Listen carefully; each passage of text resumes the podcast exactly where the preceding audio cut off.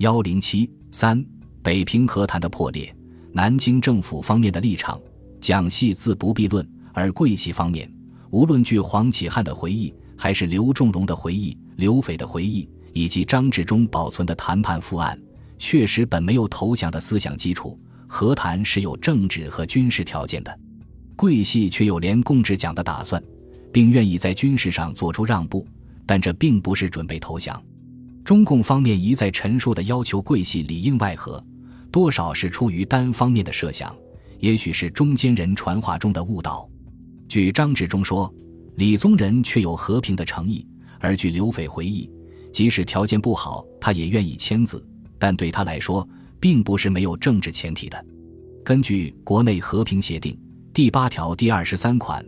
在南京国民政府代表团签字于国内和平协定，并由南京国民政府付诸实施后，中国共产党愿意负责向新的政治协商会议的筹备委员会提议，南京国民政府得派遣爱国分子若干人为代表出席新的政治协商会议。在取得新的政治协商会议筹备委员会批准后，南京国民政府的代表团即可出席新的政治协商会议。那样的话。桂系不仅作为一个军事集团将不存在，而且作为一种政治力量也不复存在。中共私下疏通的条件，仅仅是对桂系领袖的个人安排。这对这个仍然拥有重兵，在中国社会政治舞台上几负几起的军政集团来说，要他们接受这样的条件，确实是不可想象的。同意接受协定的南京代表团成员。大体上并不拥有自己相对独立的军事政治力量，他们作为个人，自然可以采取比较灵活的政治态度。四月十七日，何应钦派专机把国内和平协定送到西口，向蒋介石请示。据说，蒋阅后拍案大骂文白无能、丧权辱国，并自己说，与主张一方面速提对岸交回共匪，一方面拒绝其条件，同时全文宣布。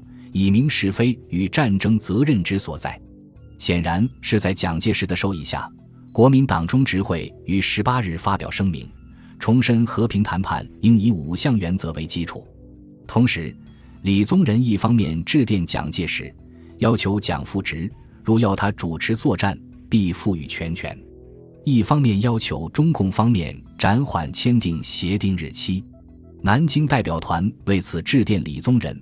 肯攻无论如何莫离南京一步，万一别有危机，监于诸手，亦求攻非立燕京与某等共图转还突变之方。但事实上，李宗仁的立场已无回旋余地。他后来在回电中说：“立法院秘密会议时，彻底主张和平之立委，亦尽不敢有所主张。南京政府经过多方面的紧张磋商，意向大体决定之后。”李宗仁于十九日上午主持了十一人委员会第一次正式会议，阎锡山也参加了会议。首先由黄绍竑报告北平和谈经过，即由屈武加以补充。下午继续进行。南京政府拒绝协定的意向从多种渠道向社会上传出。二十日，何应钦又到立法院秘密报告北平和谈经过。李宗仁、何应钦拖到二十日深夜。才向南京和谈代表团发出正式答复。复电对协定表示反对。纵观中共所提之协定全文，其基本精神所在，不斥为征服者对被征服者之处置，以解除兄弟阋强之争端者，竟甚于敌国受降之形势。且复限期答复，形同最后通牒，则又是和谈之开端，为战争之前夕。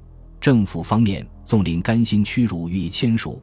切恐位于此种狭隘与威压作用，刺激士气民心，同身悲愤，不特各项条款，非政府之能力所能保证执行，而由此引起之恶劣影响与后果，亦绝非政府能力所能挽救。因此，要求中共重新予以考虑，并表示即盼能即日成立临时停战协定，借以表示双方谋取真正和平的决心与诚意，比和谈得以顺利进行。代表团于凌晨将南京政府的复电抄送中共，请他们再加考虑。